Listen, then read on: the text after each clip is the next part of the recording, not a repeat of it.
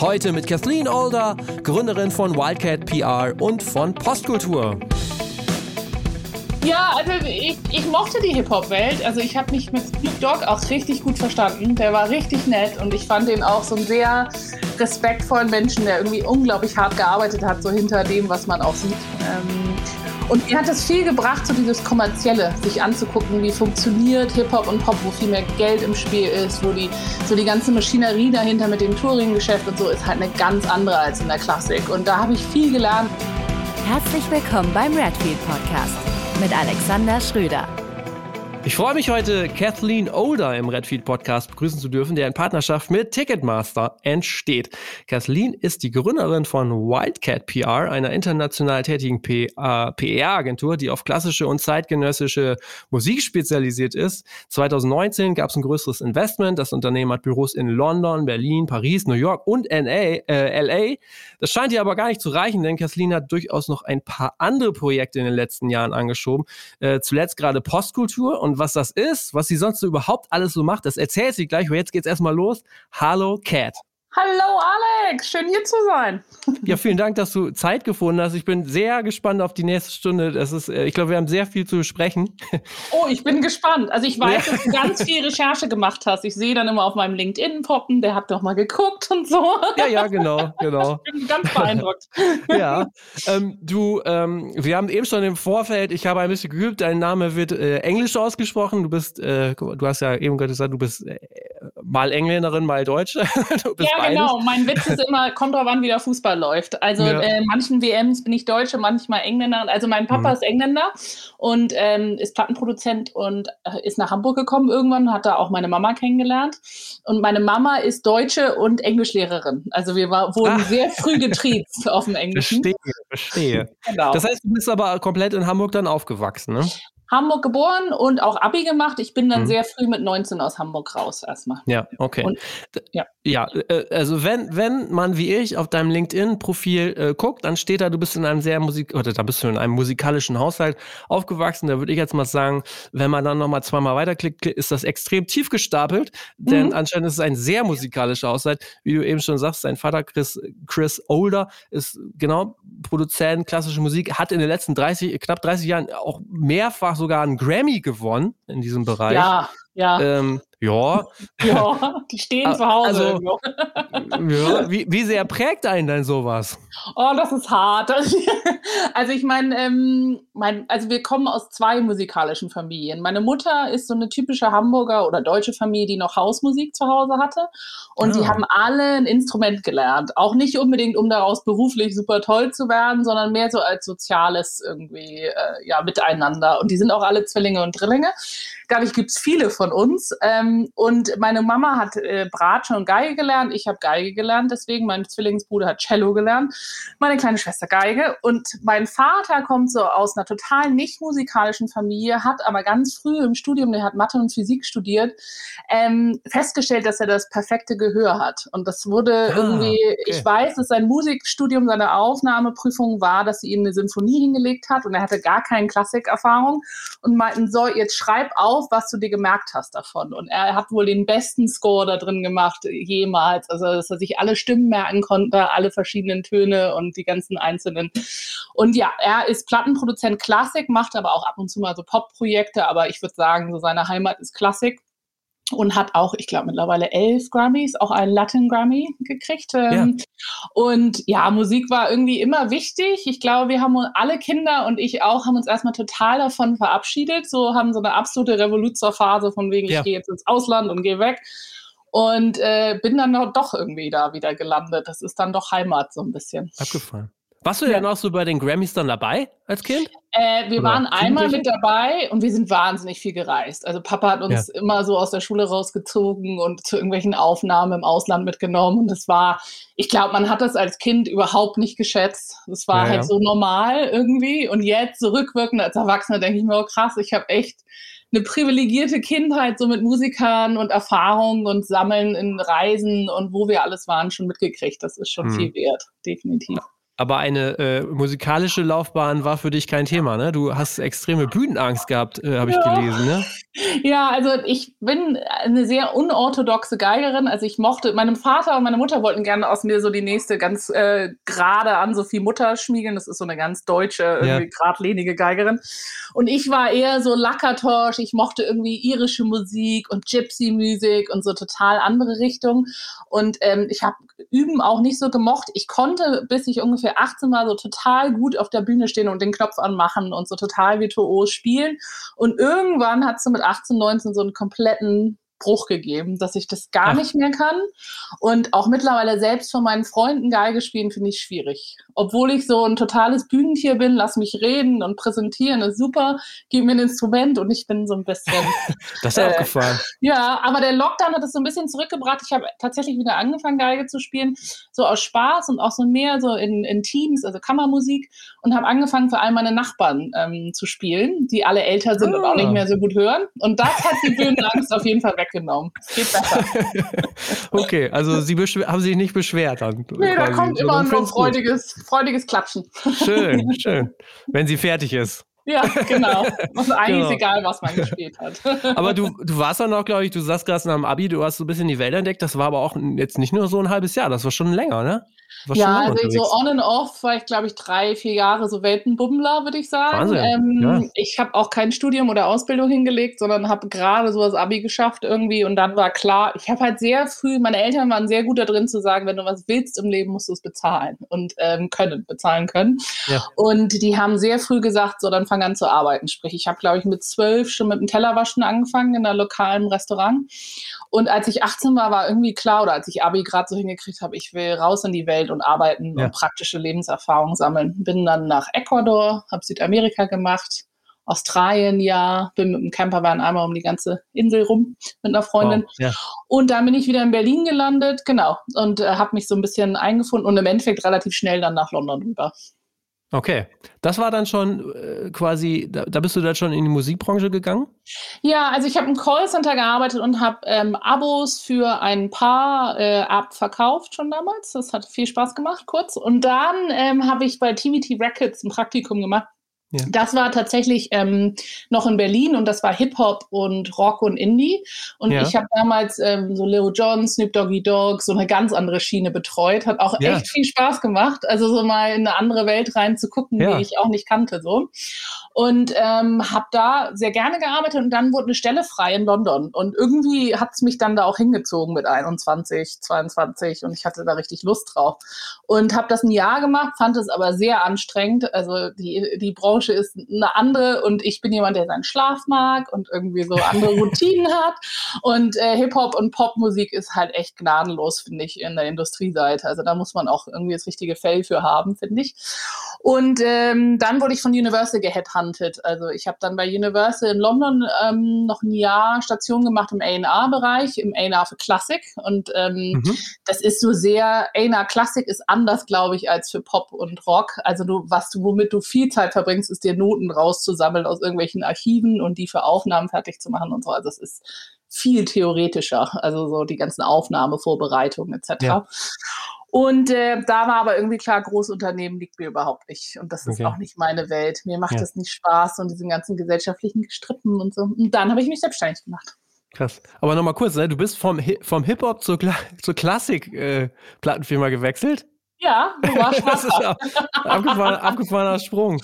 Ja, also ne? ich, ich mochte die Hip-Hop-Welt. Also ich habe ja. mich mit Snoop Dogg auch richtig gut verstanden. Der war richtig nett und ich fand den auch so ein sehr respektvollen Menschen, der irgendwie unglaublich hart gearbeitet hat, so hinter dem, was man auch sieht. Ähm, mhm. Und mir hat das viel gebracht, so dieses Kommerzielle, sich anzugucken, wie funktioniert Hip-Hop und Pop, wo viel mehr Geld im Spiel ist, wo die, so die ganze Maschinerie dahinter mit dem Touring-Geschäft und so ist halt eine ganz andere als in der Klassik. Und da habe ich viel gelernt in dem Jahr, aber auch gelernt, dass ich glaube, man könnte das vielleicht auch in die Klassik ein bisschen mitnehmen. Und ähm, so Vollzeit konnte ich es mir nicht vorstellen dann. Das war ja, irgendwie so okay. nachts um drei in irgendeinem Club rumhängen. Uh, nee, ja, musst ja, du nicht so viel in der Klassik. Richtig, ja. Okay, das heißt, du, du hast dich dann in London selbstständig gemacht, ne? Ja, ähm, ich habe kurz überlegt, nach Deutschland zurückzugehen, aber ich fand, ähm, also ich habe mich in England auch sehr wohl gefühlt in London. Das ist schon ja. so meine Stadt gewesen damals. Okay. Ähm, ich mochte die Musikbranche dort super gerne, so die ganze Indie-Welt in London ist schön und da ist irgendwie viel passiert. Klar, ja. Ich fand auch, die sind viel offener für jemanden, der sich selbstständig macht. Also zumindest damals. Ja. Also wir sprechen ja jetzt auch 13, 14 Jahre so die Idee, dass sich eine 22-Jährige eine eigene Agentur baut oder zusammentut, da sind die Londoner viel offen für gewesen und haben mich viel schneller eingestellt. Bei den Deutschen hatte ich immer das Gefühl, und wo waren deine Arbeitsstationen und deine Vita und hast du ein Studium mhm. oder was sind deine Referenzen? Und da hatte ich so ein paar Erfahrungen am Anfang, wo ich dachte, ach, die Engländer, die verstehen das irgendwie mehr damals. Ja. Aber es ist schon irgendwie, ähm, ich sag mal, sehr ungewöhnlich zu sagen, ah, so jung, ey, ich mache mich jetzt selbstständig und B, wie kommt man dann wirklich auf die Idee zu sagen, naja, ich mache so eine PR-Agentur für Klassik? Ähm, ich glaube, weil ich so nach einem Jahr Universal das Gefühl hatte, die ganzen Klassikkünstler sind noch so 50 Jahre hinter der Popbranche und nachdem ich auch so ein Jahr, zwei Jahre die Popbranche mitgekriegt habe, dachte ich mir, ach, da könnte man viel von mit anwenden. Hm. Und ich glaube, in dem Alter hat man auch nichts zu verlieren. Also ich erinnere noch ja. irgendwie so das Gefühl, hey, 2000 Euro auf dem Konto ist super und auch wenn es mal ins Minus geht, ist auch egal irgendwie, solange ich irgendwie durchkomme. Also ich glaube, eigentlich zum Gründen ist das ein super Alter, weil man nicht so schmerz, äh, schmerzempfindlich ist, Bankkonto und Risiken. Ich glaube, ich fände es jetzt schlimmer, ehrlich gesagt, ja. von vorne ja. anzufangen. Okay. Aber du hast ja dann schon auch einen Bedarf gesehen. Also, ähm, oder beziehungsweise gab es dann auch sowas Vergleichbares schon? Nee, also ich war, es gab, glaube ich, zwei Pressedamen, die wirklich so in den 60ern sind und 20 Jahre irgendwo in der Oper gearbeitet haben und ja. sich dann irgendwie selbstständig gemacht haben. So. Aber ähm, dass ein junger Mensch eine Agentur anfängt, auch so mit der Ambition, global zu gehen und irgendwie so mit Social Media, wir waren die ersten auf Twitter als Agentur für Klassik mit 2000, ich glaube, 12 oder was es war. Und ja. äh, wir haben so sehr früh, also mein Ehemann macht Grafikdesign und Webdesign und auch so Social Media Geschichten und wir haben sehr früh das das mit integriert und das war in der Klassikbranche so ein komplettes Huch, was macht ihr denn da? Und äh, es gibt eine Online-Welt, was machen wir denn damit? Und ähm, wir haben uns halt sehr stark auch so positioniert. Also wir haben ganz viel so zeitgenössische Komponisten gemacht, ähm, also Max Richter und so die Leute, die so auch so sehr im jungen Bereich irgendwie Filmmusik schreiben und so. Das waren schon so einer unserer ersten Kunden. Und wir haben uns so ganz klar positioniert von wegen, hey, wir sind jung, wir sind eure, euer zukünftiges Publikum, irgendwie macht mal was für uns. Und wir sind die Agentur, die sich dafür irgendwie witzige Sachen ausdenkt. Und das gab es halt auch damals ja. nicht. Wie wurde das denn angenommen? Wie bist du an die ersten Kunden gekommen? Klingt für mich ja jetzt erstmal so, ey, ist ja der Hammer, müssen sich alle drum gerissen haben, aber wie, wie, äh, sag ich mal, äh, wie alt waren die Strukturen noch? Wie viele Chancen hattet ihr denn dann zum Start? Also ich würde so sagen, wir sind zu fünf Leuten hin und davon haben wir einen gekriegt. Also das ist so ja. der Schnitt, okay. den wir am Anfang hatten. Ähm, wir wurden viel angesprochen. Es ist dann auch viel ähnlich wie in allen Bereichen der Popbranche oder Musikbranche irgendwie äh, ist viel Word of Mouth. Also viele Leute empfehlen anderen auch weiter und wir haben besonders ja. gut bei Max Richter und ein paar anderen Leuten eine gute Kampagne gemacht, die halt auch echt gut ankam. Und irgendwann muss man auch nicht mehr so viele Akquise machen. Also es ging relativ schnell, ja. dass wir die An An Angebote bekommen haben, anstatt dass wir jetzt so viel raus mussten. Die Institutionen sind die, die länger gebraucht haben, so die altmodischen Orchester und die Konzerthallen und so, die sind dann das ist ein bisschen langatmiger. Ja, aber das heißt, so eure Auftraggeber, Auftraggeberinnen oder Kunden sind dann wirklich äh, vom Musiker Musikerinnen, Komponistinnen, Komponisten, aber auch hin so zu Labels oder auch, in, wie ja. du sagst, Institutionen oder auch wahrscheinlich dann äh, eine Stadt, also Stadtverwaltung, die große Festivals, sondern solche, sowas, das ja. ist so alles dabei. Genau, also am Anfang war es auch so sehr auf Klassik bezogen oder mhm. was man auch als Klassik nennen möchte. Irgendwie zeitgenössische ja. Musik war auch dabei, aber so halt sehr in der Sparte, dass wir erstmal Orchester, einzelne Musiker, ähm, Festivals, ganz viele äh, kleinere Festivals, da haben wir mitgeholfen, dann Konzerthallen, äh, Labels und die Stadt. Jetzt, nach zehn Jahren, haben wir auch relativ viele so Botschaften, also ähm, und gehen so ein bisschen breiter auch im Kulturbetrieb. Also wir haben auch mal was mit Film oder Tanz oder machen auch mal ein Jazzprojekt oder machen auch mal ein Popprojekt, wenn wir Lust drauf haben. Ich überlasse das auch oft meinen Angestellten, worauf, worauf ja. sie Lust haben.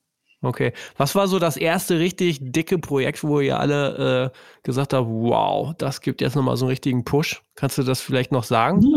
Das ist eine gute Frage. Es gab immer so jedes Jahr so zwei, drei in den Anfangsjahren, wo ich dachte, boah, krass, irgendwie, das, das hat sich gelohnt.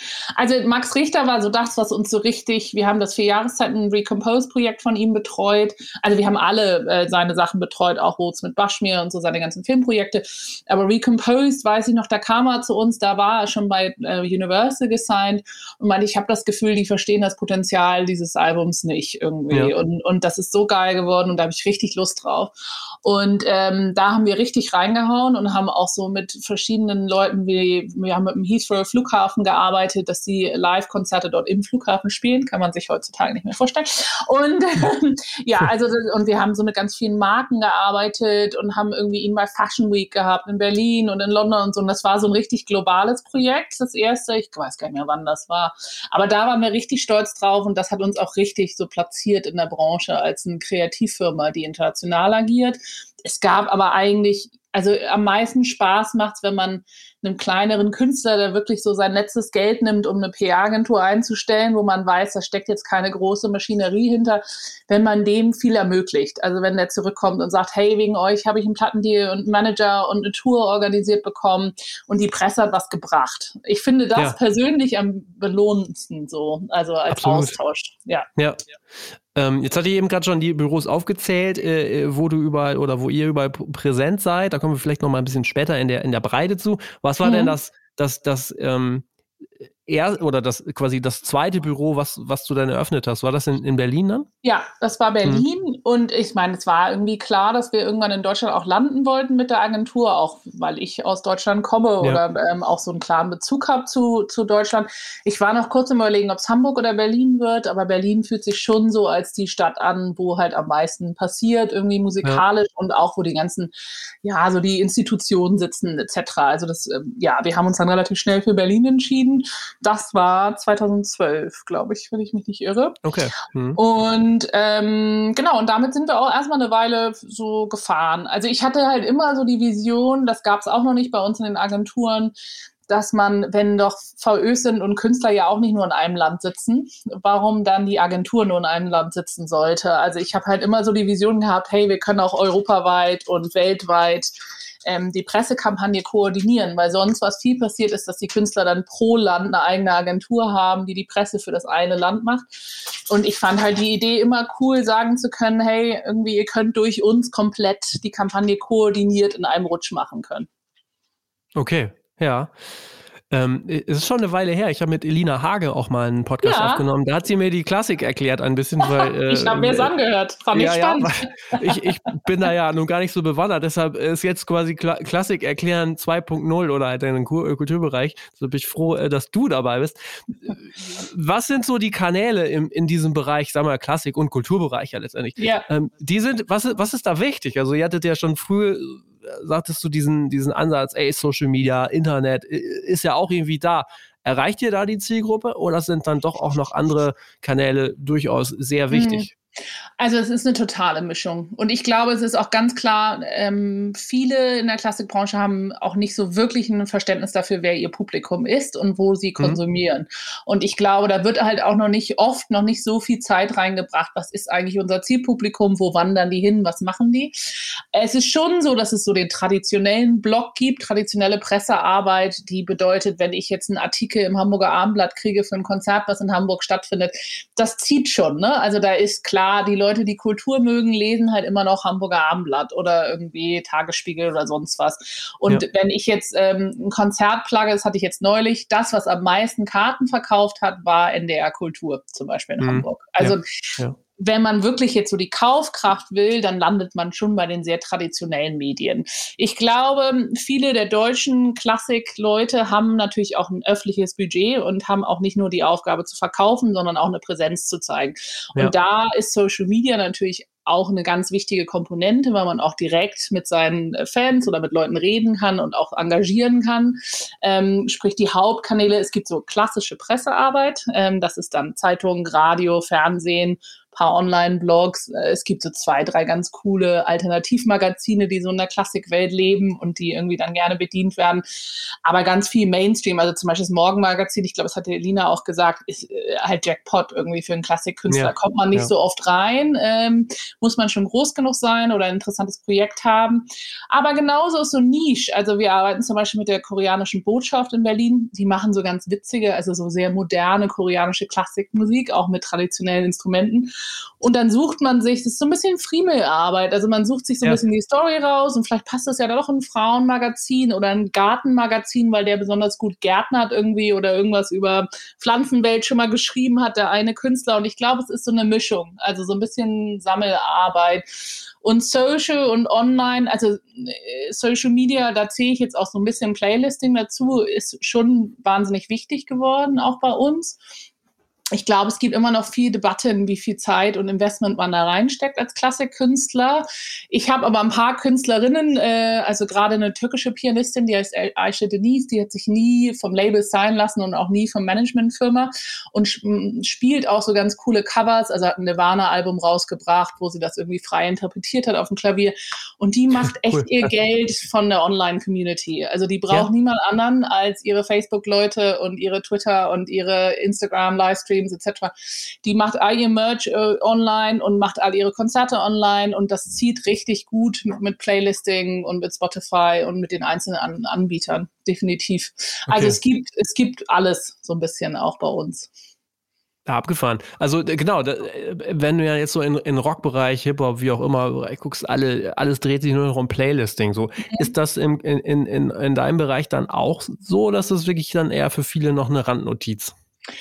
Es gibt in zwei Bereichen Playlisting, ist wichtig in zwei Bereichen. Und zwar A, das Label wird sehen. Also wenn du als Künstler zum Label gehst und sagst, ich habe eine Million Streams gehabt auf Spotify, dann zahlen die dich momentan. Mhm. Also es mhm. ist schon so, dass es so ein bisschen, wenn ein Künstler wirklich beim Label landen will, dann ist diese Playlisting-Geschichte unglaublich wichtig. Ähm, ich glaube, aber Lina hat das auch ganz interessant gesagt, von wegen, man muss sich halt auch im Klaren sein, wenn man auf diesen ganzen Playlists landet, äh, dass es eher Masse ist und nicht, ähm, ja. ich mag diesen Künstler so. Aber auf der anderen Seite, ich glaube, glaube, viele jüngere Künstler haben auch so die Ambition, da zu landen, weil sie sagen, naja, ich bin halt, ich möchte Teil des generellen Geschehens sein und nicht nur eine Randnotiz von der Klassik.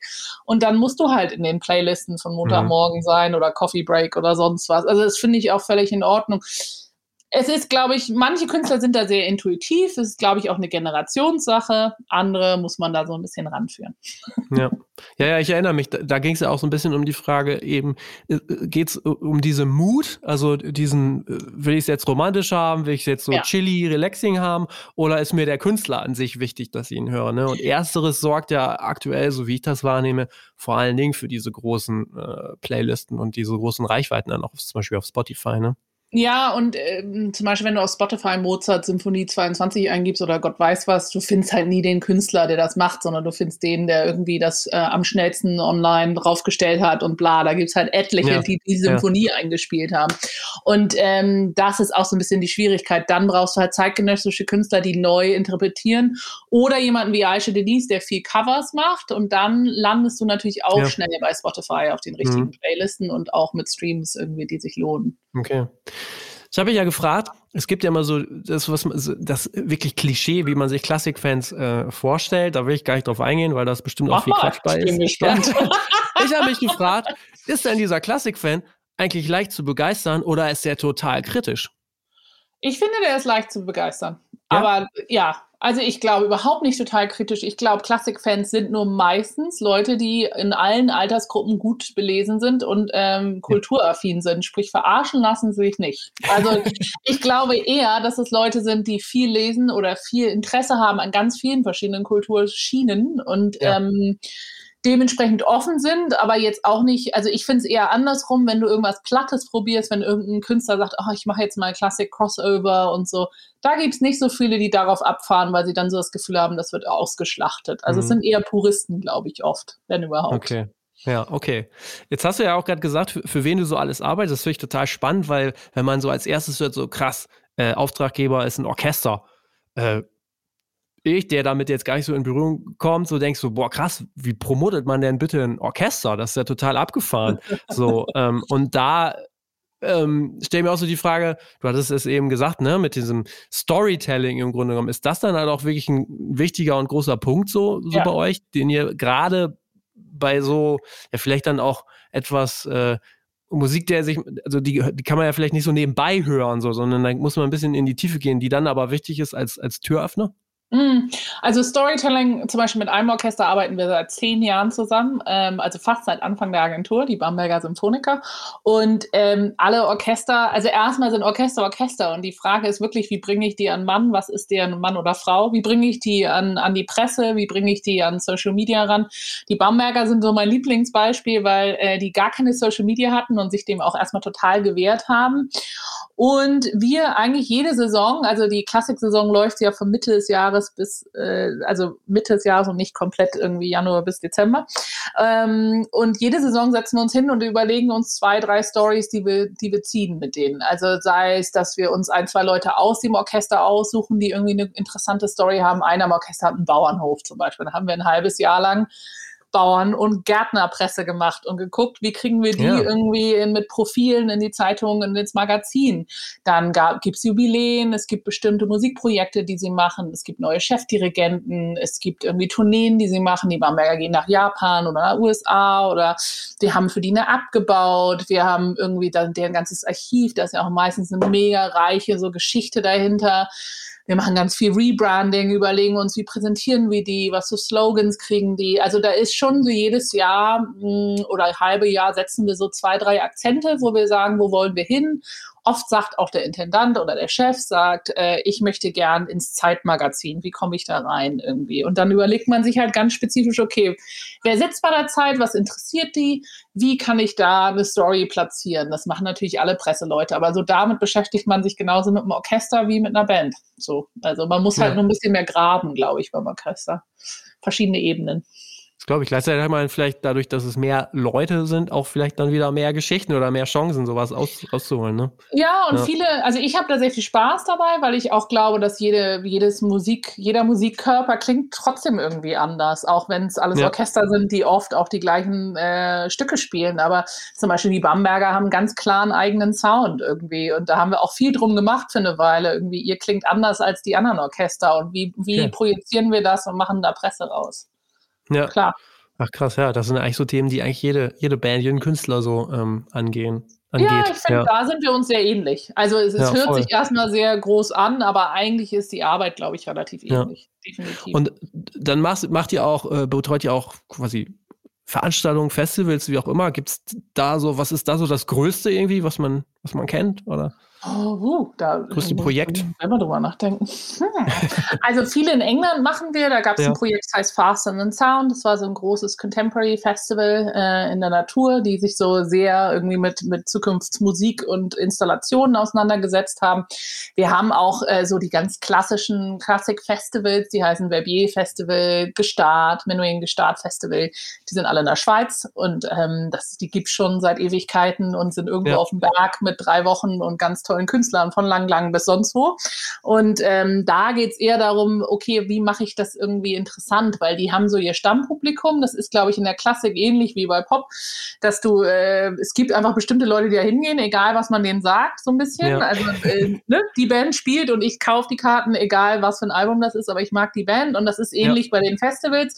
Die haben so ihre 5.000, 6.000 Leute, die immer kommen jedes Jahr. Und dann geht es immer darum, so, wie kriegen wir mehr? Wie kriegen wir andere Leute? Wie öffnen wir uns, wie projizieren wir besser, was sind die Kanäle, die wir nutzen sollen. Und da sind so die Schweizer Festivals sind sehr groß. Aber wir haben ja schon etliche hinter uns. Manche betreuen wir wirklich nur einmal für ein Jahr, weil sie irgendwie gerade auch ein Budget dafür haben. Andere sind wir seit Jahrzehnten oder seit mhm. Anfang der Agentur mit dabei. Okay, Wahnsinn. Ähm, ich hatte es eingangs schon, schon erwähnt. Äh, ihr habt ungefähr 2019 gab es ein mhm. Investment ähm, bei, bei Wildcat PR, nämlich von Edition Capital. Also es gab ein Investment, das ist, ein, das ist ein englischer Kapitalgeber, der sich im Grunde genommen, wenn ich das richtig gesehen habe, auf so Entertainment, Freizeitbusiness mhm. so konzentriert. Ähm, das klingt ja erstmal, wenn man das so hört, PR-Agentur für Klassik, Musikbranche ähm, und dann gibt es ein Investment, das waren irgendwie knapp eine Million Euro. Ja. Ähm, das klingt ja total abgefahren. Also, wie kommt sowas zustande? Ja, das frage ich mich auch immer noch. äh, äh, also Edition, genau, die sind eigentlich überhaupt nicht meine Branche. Also die machen ja. normalerweise halt Pop. Irgendwie die, die mhm. Gründer von Edition sind Leute, die in der Musikbranche gearbeitet haben und dann so im Finanz- okay. und Investmentbereich. Also die waren bei O2 und so den ganzen verschiedenen Leuten und die haben sich dann als Investmentfirma im Entertainment-Bereich aufgestellt. Ja. Ich habe die eine Frau kennengelernt bei der Investmentfirma ähm, bei so einem Networking-Event. She Said So heißt das. Und das ist eine Frauengruppe, die gibt es auch in Berlin mittlerweile und in Deutschland. Ähm, und die hatte irgendwie eine E-Mail rumgeschrieben in die Gruppe und meinte, ich suche nach Projekten für Investment. Und dann meinte ich, hey, wir können gerne Kaffee trinken. Ich sehe dein Büro ist um die Ecke. Und dann hatten wir Kaffee getrunken und sie war eigentlich so sehr scharf auf neue Ideen und neue Firmen. Und ich meinte, naja, ich habe zwar immer Ideen und gründe auch ganz gerne mal, aber Wildcat ist schon so wo ich Potenzial sehe. Und dann meinte sie, ja, wir haben auch einen Topf so für Expansion. Vielleicht hättest du ja Lust, mit uns zu expandieren und das irgendwie das Thema anzugehen. Und dann könnten wir auch das Investment laufen lassen unter den Konditionen und dann ja, haben wir lange verhandelt, weil ich glaube, wenn man so eine Firma hat, die einfach einen auch zehn Jahre lang begleitet hat, so als Baby quasi, dann ähm, ja, also ich glaube, ich war mit einer der anstrengendsten Deals, die sie durchgeboxt haben, weil ich einfach auch schon zehn Jahre Firmenhistorie mit mir rumschleppe und dann irgendwie, wenn so ein, so ein Finanzpartner kommt, dann kennen die natürlich auch alles durch und das bringt dann irgendwie natürlich auch ein paar Sachen hoch. Aber es hat eigentlich, äh, ist es genau das Richtige gewesen, weil ich hatte schon Ambitionen, Ambitionen, jetzt auch nochmal was Neues zu machen und weiterzugehen mit der Firma und irgendwie ein Stück höher zu kommen. Und wir haben dann lange verhandelt, was sind die Prozente, was sind die Konditionen. Es gibt ja auch diese ganzen Klauseln, wie was passiert, wenn, also die werden jetzt auch nächstes Jahr wieder aussteigen. Wer kauft deren Anteile etc. Also da sind relativ viele Finanzsachen und legale Sachen, die ich vorher auch nicht so wusste. Ähm, aber das Geld hat mir halt einfach auch ermöglicht, äh, relativ ambitioniert zu expandieren. Ähm, und das hätte ja. ich vorher nicht geschafft. Das heißt, war das dann schon oder war das für dich so dieser Startschuss, die anderen äh, Büros zu gründen oder hattest du die teilweise schon dann vorher außer Berlin? Also wir hatten New York schon inkorporiert von einer Weile und das war auch schon immer so die Überlegung, dass wir New York und Amerika mit anfassen. Aber das Problem bei den Staaten ist, man muss eine relativ starke Präsenz dort auch haben. Also die Amerikaner kaufen einem nicht ab, dass man dort arbeiten kann, wenn man nicht wirklich mit einem Büro und ja. Angestellten dort mhm. sitzt. Und ich habe das eine Weile probiert mit einem Freelancer dort und habe halt gesagt, wir haben ein Büro und es läuft super und klar können wir es alles machen und eigentlich braucht man eine relativ starke Präsenz in Amerika. Okay. Und New York hatten wir schon drin, Paris es war auch schon so, dass ähm, ich eine Angestellte in Berlin habe, die äh, französisch ist und wir hatten schon immer so ein bisschen das angeboten, dass wir Frankreich mitmachen. Frankreich ist aber auch ein harter Markt und auch ähm, arbeitsrechtmäßig sehr hart, also nochmal eine ganz andere Geschichte irgendwie mit Angestelltenrechten und sonst was. Und da äh, brauchten wir auch ein ganz schönes Budget, um loslegen zu können. Da ist relativ viele Kosten, um starten zu können. Also die Ambition war schon da. Ich glaube, wir haben es halt in der Skala nur machen können, weil da ein Investor dahinter war. Auch jemand mhm. mit so finanzieller Expertise. Ich glaube, als Gründerin hatte ich nie so Budget schreiben, äh, Forecast schreiben, sich überlegen, was nächstes Jahr passiert. Ja, so Finanzanalyse an sich, also ich habe das eher so ein bisschen zusammengebastelt für meinen Buchhalter und meine Steuerberater jeden Monat. Und äh, da ist halt jetzt so eine hochprofessionelle Schiene dahinter, die plötzlich mir Budget schreibt und einmal im Monat haben wir Meetings um unsere Ausgaben und Einnahmen. Ich muss einen Sales Report schreiben. Also das sind alles Sachen, die ich vorher nicht so gemacht habe im Detail. Da bist du aber einfach so reingegangen oder äh, hast du noch zusätzliche Unterstützung? Also da Nö, ich gehe da immer gern so rein. Okay. Ja, Wahnsinn. Die, äh, du, ähm, okay, aber wenn ich das richtig verstanden habe, was sagtest du, nächstes Jahr geben die ihre Anteile wieder ab? Genau, also die haben investiert okay. ähm, mit so einem Schema in England, das nennt sich EIS. Ich glaube, es ja. gibt sowas ähnliches in Deutschland und zwar kannst du in neue Firmen oder Firmen, die quasi einen neuen Servicepunkt anbieten ja. oder expandieren, äh, investieren und kriegst von der englischen Regierung 30 Prozent Steuererlass. Und, das, ah, okay. und dann musst du für drei Jahre drin bleiben und dann kannst du wieder raus. Und die ganze, das ganze Firmenprinzip, Geschäftsmodell dieser Investmentfirma ist, dass sie für drei Jahre wo rein investieren und dann weiterziehen. Sprich, deren okay. Anteile, das nennen sich dann Drag and Tag Clauses. Ähm, ich habe quasi erst recht, deren Anteile zurückzukaufen, wenn ich möchte, oder ich kann meine mitverkaufen oder wir finden Käufer nur für deren Anteile. Das werden dann also Debatten okay. Ende des Jahres. Die hatten ein Drittel oder haben jetzt ein Drittel, ne? Ja haben ein Drittel. Würdest du denn auch noch weitere Anteile abgeben oder sogar einen Exit machen, wenn es ein passenden ja. Deal geben würde? Okay. Ja. Ja. ja. also ich bin auch schon so im Gespräch mit ein, zwei deutschen Firmen, die irgendwie Interesse haben. Das sind auch eher Mainstream-Firmen, also eher so im Pop-Bereich, im Musikbereich, ja.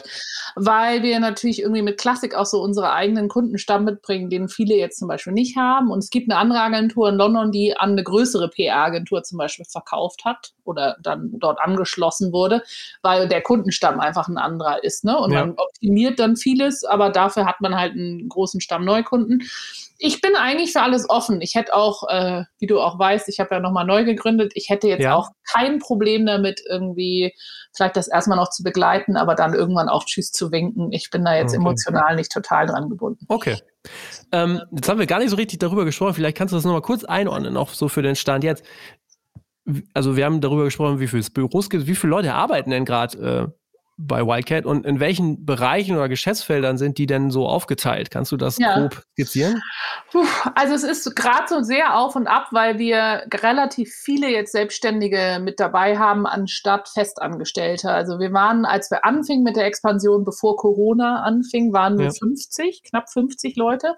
Boah, Mittlerweile ja. sind wir, ich glaube, 23 Festangestellte in den einzelnen Büros, die sich dann Freelancers ziehen, wenn sie die brauchen in den einzelnen Städten, weil wir gemerkt gemerkt haben, auch gerade mit Corona war jetzt die letzten anderthalb Jahre zwar nicht schlecht für uns, weil viele der sehr traditionellen Institutionen plötzlich ganz auf Vormarsch digitalisiert haben und Social Media für sich entdeckt haben. Also wir hatten ja. super Jahr, aber es war sehr unberechenbar. Also es war so sehr auf und ab und dann ist das Model für uns schon besser.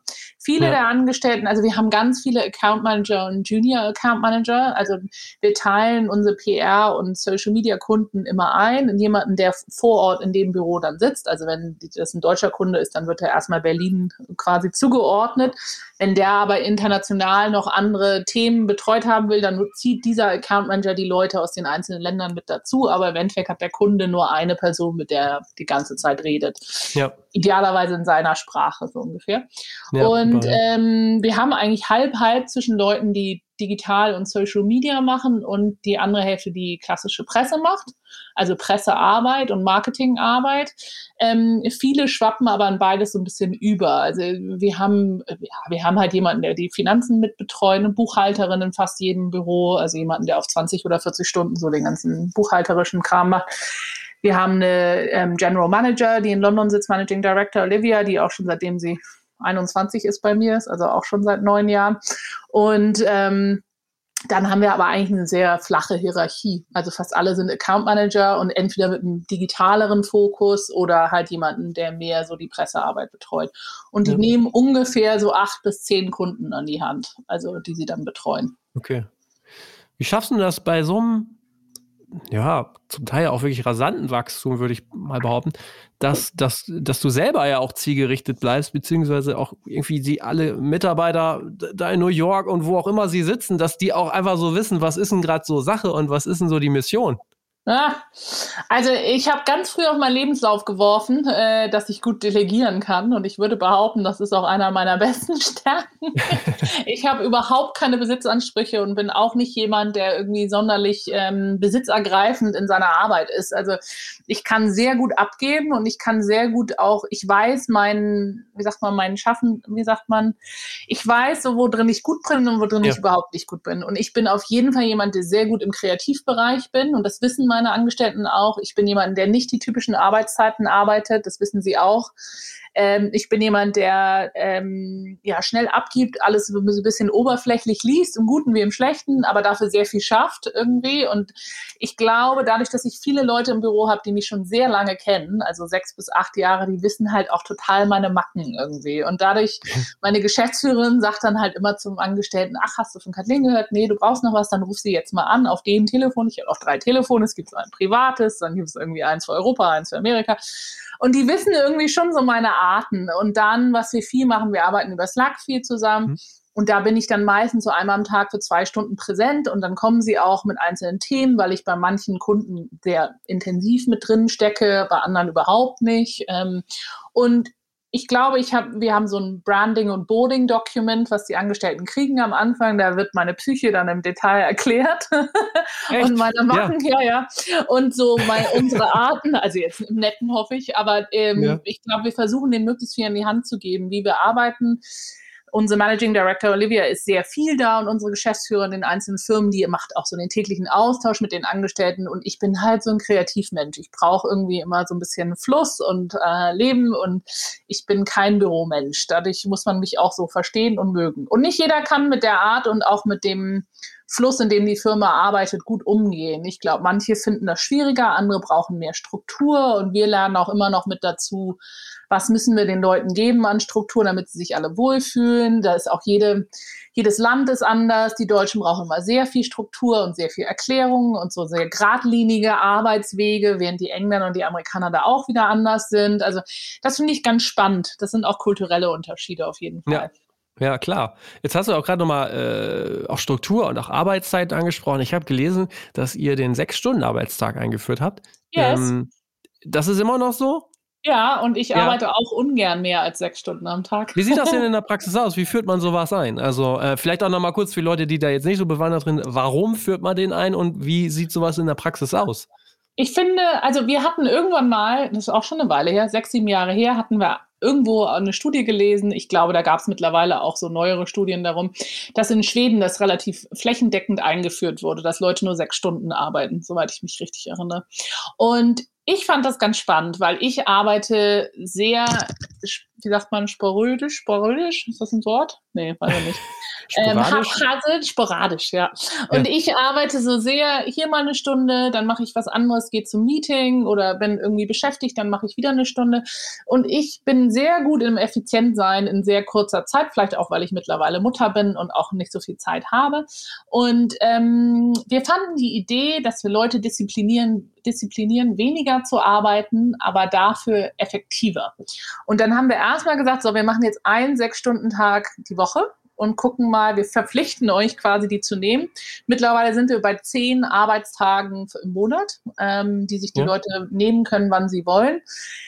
Ich glaube, ich habe ganz früh in London, ich habe Richard Branson kennengelernt und ähm, äh, das, das war auch so ein Zufall und habe bei ihm dann auch in einem seiner Häuser mal eine Weile gewohnt und der hat mir ganz früh wow. Ja, äh, ist auch eine lange Story, aber der hat mir ganz früh, ähm, hat er mir beigebracht, irgendwie, das so diese Atmosphäre und wie man mit Angestellten umgeht und wie man denen die Lebensqualität so ein bisschen zurückgibt, äh, das eine ganz wichtige Komponente ist. Und es gibt viele Sachen, die man an ihm kritisieren kann, aber seine Angestellten haben damals zumindest sehr gerne für ihn gearbeitet und das hat er sehr gut irgendwie gemanagt auch, fand ich. Und äh, diese sechs Stunden Arbeitstag ist ein, einer von mehreren Sachen, die wir machen, um unsere Angestellten auch zu unterstützen. Und ich finde, die arbeiten einfach auch besser, weil du plötzlich nicht mehr alles ins Wochenende haust oder damals zumindest. Also es ist eher schwer jetzt in der Corona-Zeit, die zu disziplinieren, das weiterhin zu machen, weil man nicht so wirklich irgendwo hin kann, so ne. Aber ähm, viele meiner Angestellten sagen dann, hey, ich mache den Einkauf in der Woche, ich kann meine Arzttermine alle entspannt legen, ja, ich treffe mich dann doch mal mit Freunden um drei und nicht nur abends und dadurch habe ich schon das Gefühl, dass Leute irgendwie einfach glücklicher und konzentrierter bei der Arbeit sind. Also für uns ist das sehr effektiv. Am Anfang habe ich das sehr stark kontrolliert auch, dass Leute halt wirklich dann sechs Stunden arbeiten und so. Und irgendwann haben wir gemerkt, wir müssen da auch gar nicht so arg nachhaken. Also das klappt. Aber das setzt ja eigentlich auch voraus, dass man wirklich sehr gute Mitarbeiter hat, ne? dass die sich dessen bewusst sind, dass sie fokussierter arbeiten müssen. Oder also was sind so die ersten Schritte, um sowas einzuführen? Sagt man einfach, ey, yo, nach sechs Stunden kannst du gehen. Und äh, also so stelle ich mir das jetzt äh, sehr, äh, wie sagt man, bisschen zu einfach vor. ähm, also ja, das ist eine gute Frage. Es ist in unserem Onboarding-Document schon mit drin und das ist ja auch ein Verkaufspunkt von uns. Also Leute, die bei ja. uns anfangen, wissen auch, dass sie das dürfen. Ähm, ich glaube, viele, die von so sehr traditionellen Firmen kommen, finden das erstmal schwierig. Also es gibt ja so viele Großfirmen auch in der Musikindustrie, die so sehr strikt noch sind mit Arbeitszeiten und Arbeitsplätzen und sonst was. Und mh, mm, die finden, die sind die, die es am schwierigsten finden. Witzigerweise, wenn du Studenten oder Leute einstellst, die gerade aus Uni oder irgendwie aus dem Job kommen oder aus Ausbildung oder so, die finden das eigentlich ganz witzig und verständlich. Also die jüngeren Leute haben damit viel weniger Probleme und ich merke auch, dass Lebensqualität und, und ähm, freie Zeit viel wichtiger geworden ist. Also in meinen Arbeitsverträgen äh, und Verhandlungen spielen Urlaubstage und Freizeit viel mehr eine Rolle als Geld mittlerweile. Also ich glaube, ja. die Wertschätzung ist viel mehr da, äh, Freizeit zu haben und eine gute Balance zu haben. Während ähm, ich finde, die älteren Angestellten oder die, die jetzt auch schon so lange in der Branche arbeiten, die haben einfach Schwierigkeiten, Möglichkeiten, damit sich dem anzupassen, während junge ja. Leute darauf ganz gut abfahren.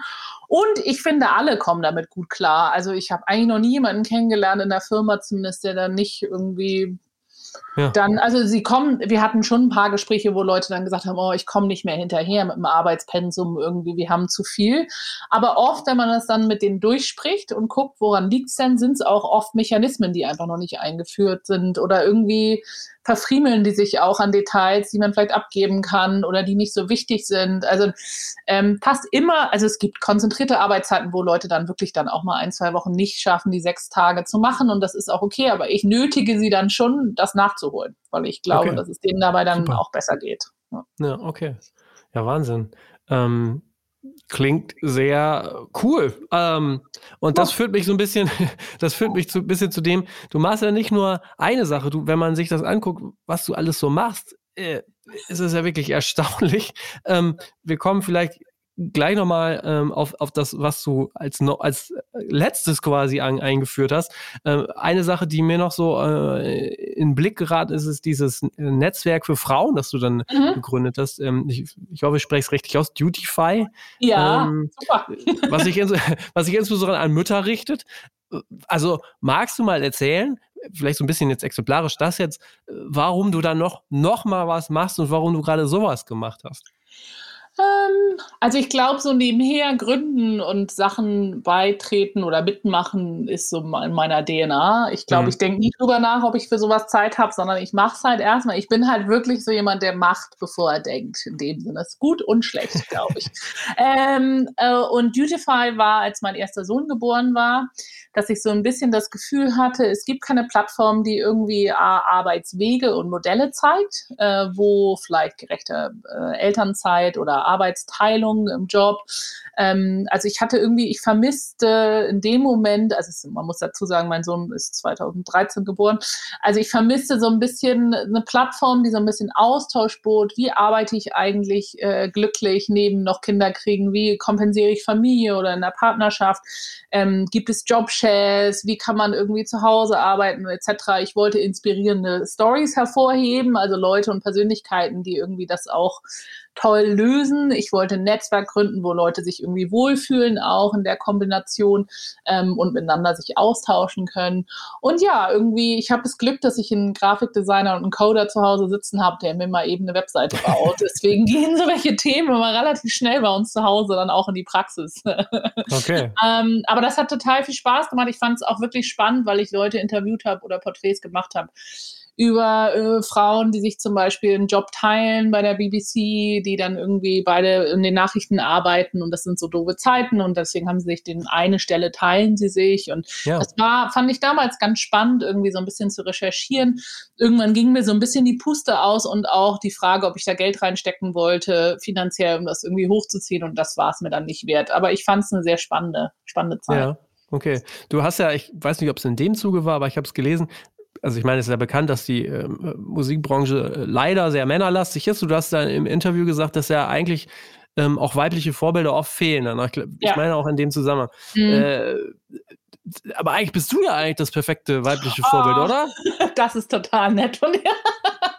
danke, das ist danke, total beeindruckend, wenn ich das alles so, so höre, ne? Also, oh, ähm, ja, ich glaube, mittlerweile würde ich das so nehmen, aber ja. ich, also ich glaube, ähm, mir fehlten halt immer, in der Musikbranche gibt es irgendwie so zwei Frauentypen, wenn man das so ganz stereotypisch sagen darf, ohne zu fies zu werden. Es gibt so einen, der sich ganz klar für einen Beruf entschieden hat und da auch knallhart durchzieht und im Endeffekt, wenn man jetzt fies ist, so gar kein Privatleben hat und irgendwie mhm. man so das Gefühl hat, ja.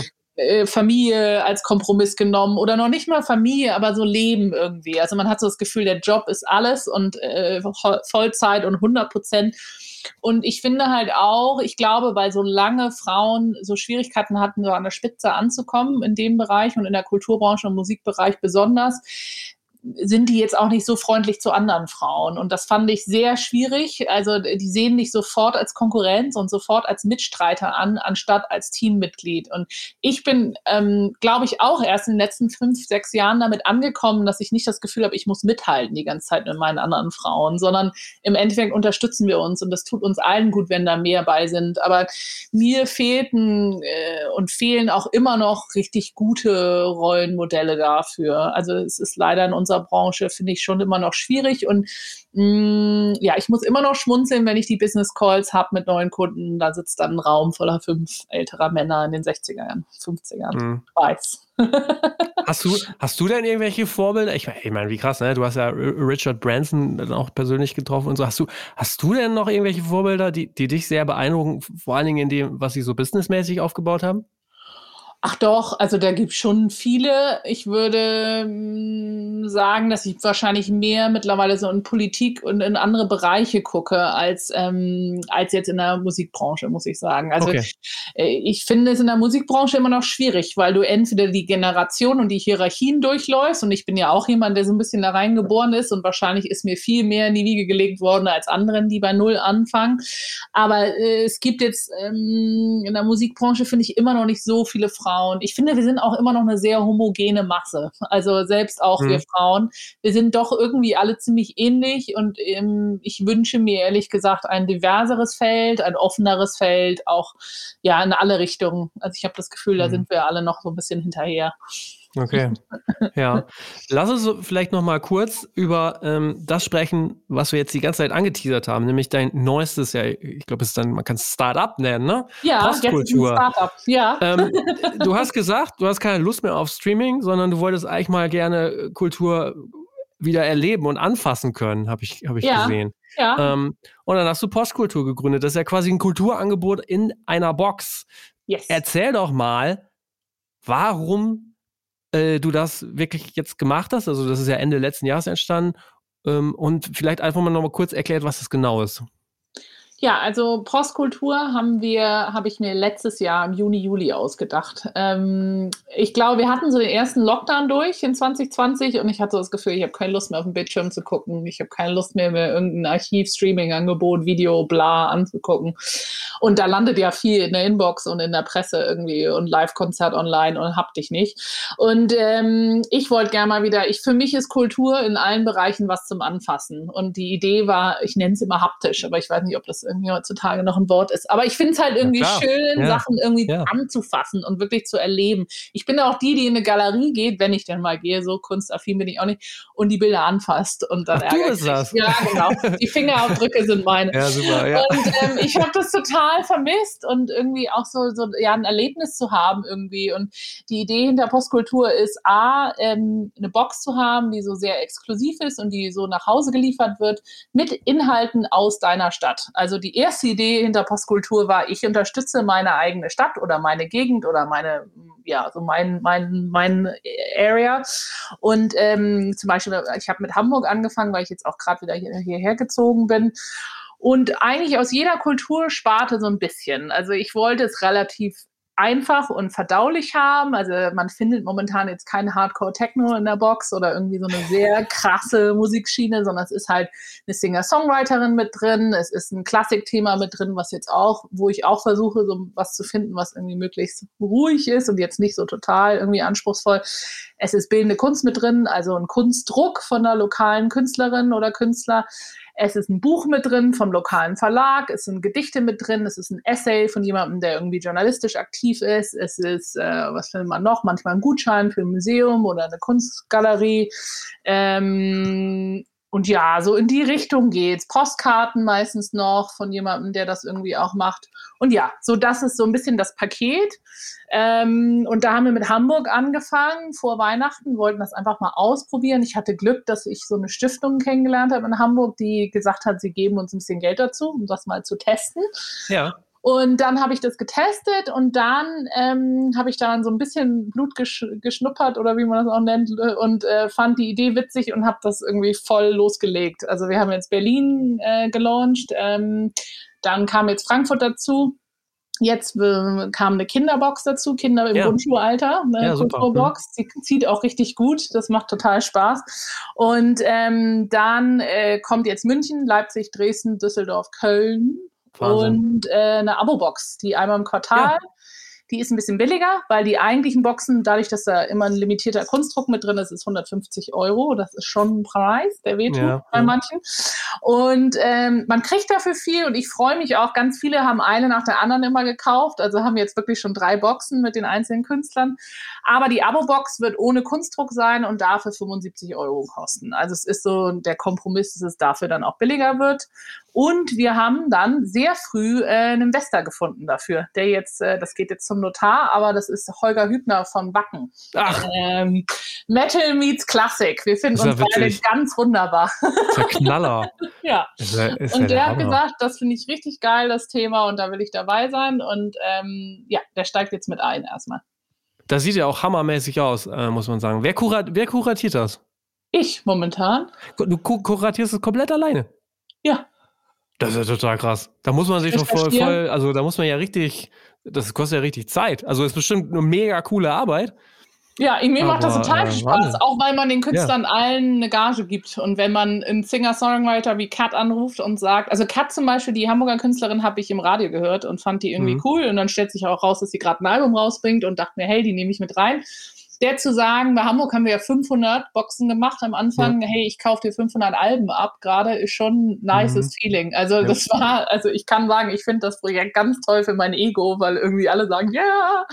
Ähm, und äh, ja, also mir macht das super Spaß und ich habe jetzt mittlerweile Paula, das ist äh, eine Studentin in München, die mir so ein bisschen hilft, also bei der Grundrecherche, auch bei den Städten, wo ich nicht so drin hänge. Ähm, aber die macht das so, also macht so oft die Grundrecherche und dann gehen wir das zusammen durch und dann überlegen wir gemeinsam, wen wir nehmen wollen. Viele Sachen sind auch, zum Beispiel in Frankfurt haben wir eine junge Künstlerin, die macht, ähm, also hat den Druck gemacht, Lena Grevenick heißt sie, die ist erst Anfang 30, hat gerade erst fertig studiert, bildende Kunst. Und die haben wir jetzt nach Hamburg geholt und haben äh, mit ihr zusammen diesen Druck entwickelt und den auch in Hamburg drucken lassen. Also da war auch sehr, relativ viel kuratorischen ja. Input von uns. Wahnsinn. Ja, also das bedeutet ja im Grunde genommen, wenn ich das jetzt höre, das ist ja jetzt nichts äh, so ein bisschen, na, sag ich mal, einmalig für Pandemie, sondern noch wieder da, da, darüber hinaus mhm. äh, eine Zukunftsvision sozusagen. Aber was bedeutet das denn? Also ihr geht jetzt auf die Städte, äh, soll es dann ganz viele Städte geben? Wird das dann immer so ein bisschen so überregional, national sein, weil äh, am Ende, also selbst wenn ich hier in, in, in meinem kleinen Melle hier sitze, denke ich so, das ist ja eigentlich fast schon für, für jedes Dorf was. Ja, ich habe auch, ich kriege gerade von jeder Stadt, immer wenn ich ein Interview kriege oder irgendwas in dem ja. Bereich, kriege ich von jeder Stadt eine Anfrage. Also oft sind auch Städte selber scharf drauf. Also wir haben jetzt Erlangen hat gefragt, Siegen hat gefragt. Also es gibt auch mehrere kleine Städte, Bamberg etc. Ähm, äh, wir sind uns noch nicht so sicher. Also ich würde gerne ins Ausland gehen damit. Ich würde gerne ja. in London und auch in den Großstädten im Ausland das mal ausprobieren. Ähm, wir haben durch Holger, der arbeitet mit Backen und deren Online-Shop arbeiten die mit einer Stiftung äh, in Mehlsdorf zusammen, die heißt ähm, Stiftung Mensch. Und die machen ähm, für Leute mit Behinderungen in allen Graden, machen die so, so ein soziales Projekt und die packen für uns jetzt und machen alle Logistik und äh, machen okay, auch das ja. Lager. Aber Lager ist was ganz Neues für mich und irgendwie Produkte jo. haben haben und so alles, was damit zu tun hat. Das kenne ich nicht. Ich bin ja sonst ein Dienstleister gewesen in dem Sinne.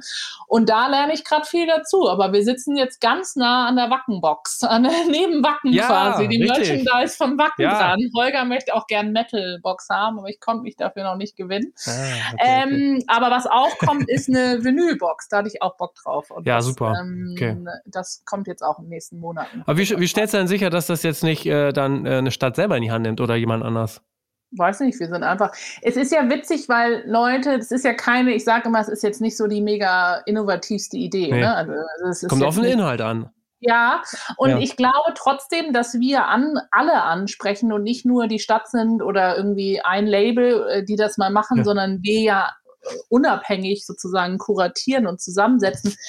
Dafür hat die Stadt meistens keine Muße hm. B, sind sie ganz happy, dann auch mit einzusteigen, rückwirkend, also dann auch mitzumachen. Und C, ja, irgendwie, zu, also ich glaube, die sind, das wäre auch okay für mich. Ich glaube, wir sind halt jetzt eine Marke und wenn sie jetzt kommen ja. und das selber machen wollen, dann sollen sie. Ich bin da nicht so. Okay. Entspannt. Okay. Also Knaller. Aber das bedeutet für dich wirklich, das ist so sehr langfristig, soll das äh, weitergehen dann? Ja, also ich würde es gerne im Ausland probieren. Ich Ja. fliege jetzt auch nach LA im Sommer und ähm, werde mal gucken, ob wir in den USA Ja. dann auch richtig launchen. Es ist halt ein Produkt und man muss da viel Zeit reinsetzen. Also Ja. es ist, äh, das zu verkaufen und sich zu überlegen, wie man an den Markt kommt, ist natürlich eine, was, eine ganz andere Welt als dem, was ich vorher gemacht habe. Hm. Macht mir aber total Spaß, ähm, nimmt aber viel Zeit in Anspruch. Ja, Also ich Knaller. war, glaube ich, bei Wildcat schon wesentlich so in der, in der Schiene, wo ich nicht mehr so viel arbeiten musste, um das Hm. irgendwie alles hinzukriegen. Während Postkultur, da sitze ich schon mehr als sechs Stunden dran. Aber jetzt mal ehrlich, ne? Also jetzt mal Ja. so, Ja, unter, unter uns. yes. Das wirkt alles immer so leicht. Dann erzählst du so, naja, so mit Arbeiten, ich arbeite dann auch mal so ein bisschen sporadisch und eigentlich so mehr so kreativ, so ein bisschen chaotisch. Aber jetzt mal ehrlich, also wie machst du das? Keine Ahnung. Also, was ist dein Geheimnis? Also, Nee, am Ende musst du ja irgendwie schon irgendwie so die Fäden in der Hand halten.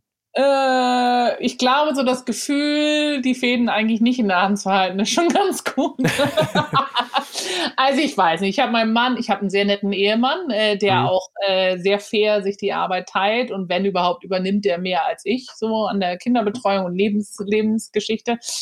Ähm, ich ruder ganz viel und das gibt mir so mega viel Klarheit. Ich bin so jemand, der morgens um fünf oder sechs auf dem Wasser auf der Alster ist und irgendwie. Ach so, echtes Rudern, rudert. okay, Ja, ja, ja, auf Ach Wasser. ja, Hammer. Und das gibt mir so richtig einen Fokus. Da hab ich, also das bringt mir ganz viel. Ich bin dann irgendwie um acht, bin ich so und los geht's. Ähm, weiß nicht, ich glaube, es fühlt sich immer so an, als ob du jonglierst und irgendwie entweder man ist happy damit. Ich glaube auch so Selbstständigkeit und dieses Multidisziplinäre und mehrere Firmen und so, das liegt jemandem oder nicht. Ich glaube, ich bin sehr gut im Prioritäten setzen. Da liegt eine ganz lange Liste an Sachen, die ich machen sollte und ich weiß, okay, drei Sachen müssen heute gemacht werden, alles andere kann auch noch mal einen Tag warten ja, ich kann einfach unglaublich gut delegieren. Das sagt mein Mann auch immer. Okay. Und meine Stärken ausnutzen. Also ich, gla- ich habe ganz früh einen Buchhalter mehr eingenommen, ich habe ganz früh einen Anwalt gehabt. Ich wusste schon ganz früh, okay, ich möchte nicht mich mit den Details auseinandersetzen, wo ich weiß, das können andere besser. So. Ja. Also ich bin nicht so jemand, der alles an sich reißt, sondern dann auch sehr Okay. gut wegdelegieren kann. Ja, Wahnsinn, ey. Finde ich wirklich beeindruckend. Hast du, hast du noch irgendwas in der Schublade, was, was du jetzt noch erzählen musst und was noch kommt demnächst? Ja, es, es, äh, es backen immer so ein paar Pläne, aber nee, also ich bin sonst ähm, bin ich auf dem Board von der Charity. Äh, da Ja. mache ich von drei verschiedenen Charities im Musikbereich bin ich mit dabei, ein Trustee in England auch.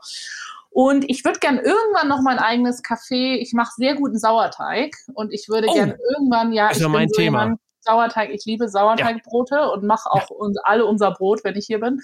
Und äh, irgendwann würde ich gern äh, davon eine Kette aufmachen. Das ist so einer meiner Lebens, Lebensträume. okay. Ein kleines Wahnsinn. Café oder so, hätte ich schon Bock drauf. Ja. Ja. okay. Aber sonst Alright. klar, das reicht. Okay, das, da würde ich sagen, machen wir an dieser Stelle Schluss, reden gleich noch eine Stunde über Sauerteig und Brote, Gerne. äh, weil das auch mein großes Thema ist. Ich bedanke mich ganz, ganz herzlich für, für, die, äh, für die Stunde, für die Zeit und danke äh, wünsche dir, dir weiterhin alles Gute. Ja, dir auch, danke. Ciao. Ciao.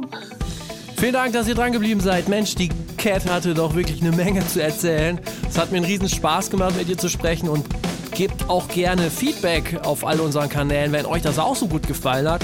Und noch besser, schreibt das direkt auch als Rezension bei Apple Podcasts rein. Das würde auch äh, helfen, damit wir weiter gehört werden können und spannende Gäste einladen können. In den nächsten Wochen geht es unter anderem weiter mit Holger Schmidt. Der hat viele Jahre beim Rheinkulturfestival gearbeitet. Der hat gute Einblicke in das ganze Booking- und äh, Musik-Live-Geschäft.